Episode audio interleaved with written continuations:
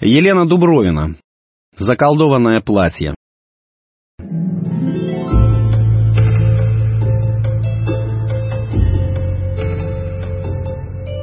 Алло, ма, а?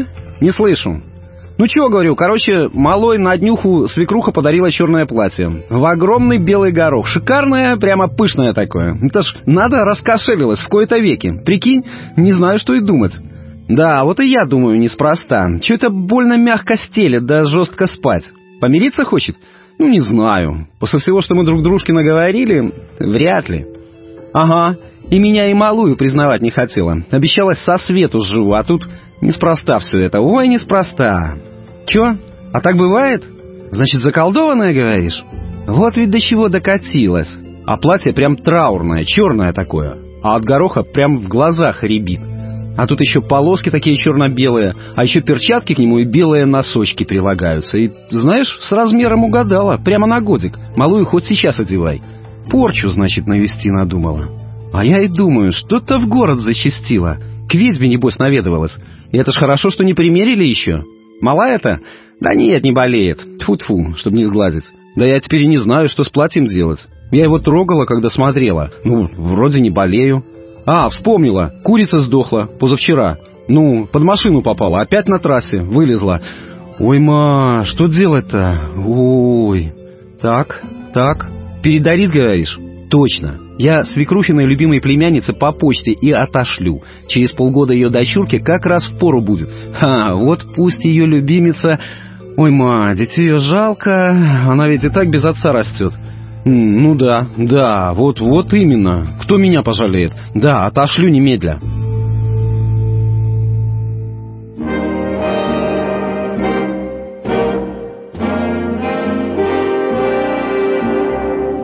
Алло, мам, Тут Машеньке платье прислали.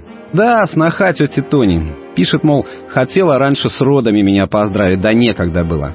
Ну да, знаться не хотела, а теперь вот платье-то... Ну, фасон шикарный, а расцветка обхохочешься. Черно-белое такое, в горох. Да еще матросские вставки. Ну, просто ужас. Деревня стайл. В нем и негритенок потеряется, не то что моя белобрысенькая машута. Слишком броская. Конечно, я ее поблагодарю, мол, спасибо за шикарный подарок. Ну, все-таки стоит, наверное, недешево. У нее и хозяйство, и ребенок, все некогда, а нашла время на подарок.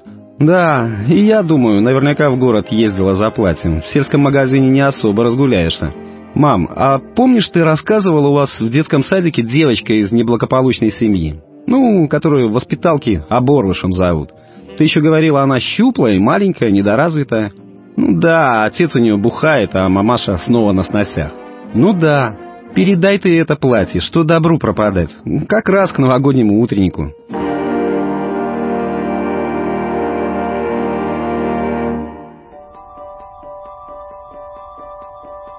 Представляешь, мам, даже не знаю, с чего начать. Захлебываюсь слезами. Помнишь, мы с тобой службу стояли? Ну да, ты стояла, а я сидела. Ну, куда мне с таким животом стоять-то?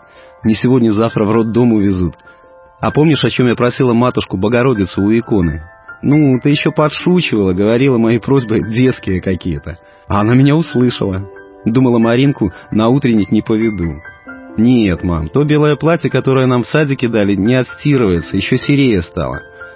Так вот, думала, не поведу, скажу, что заболели. А тут Представляешь, нам няня из садика подарила такой наряд, Маринка до сих пор в себя прийти не может. Даже Влад протрезвел, когда увидел. А я плачу.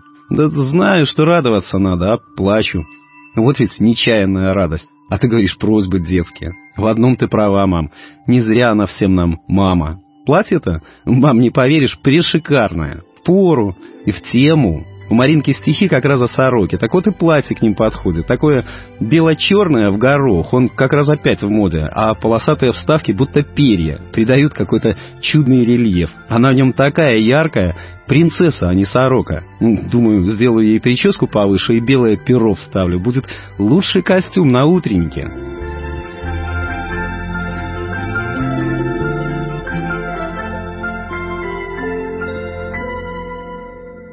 Текст читал Сергей Краснобород.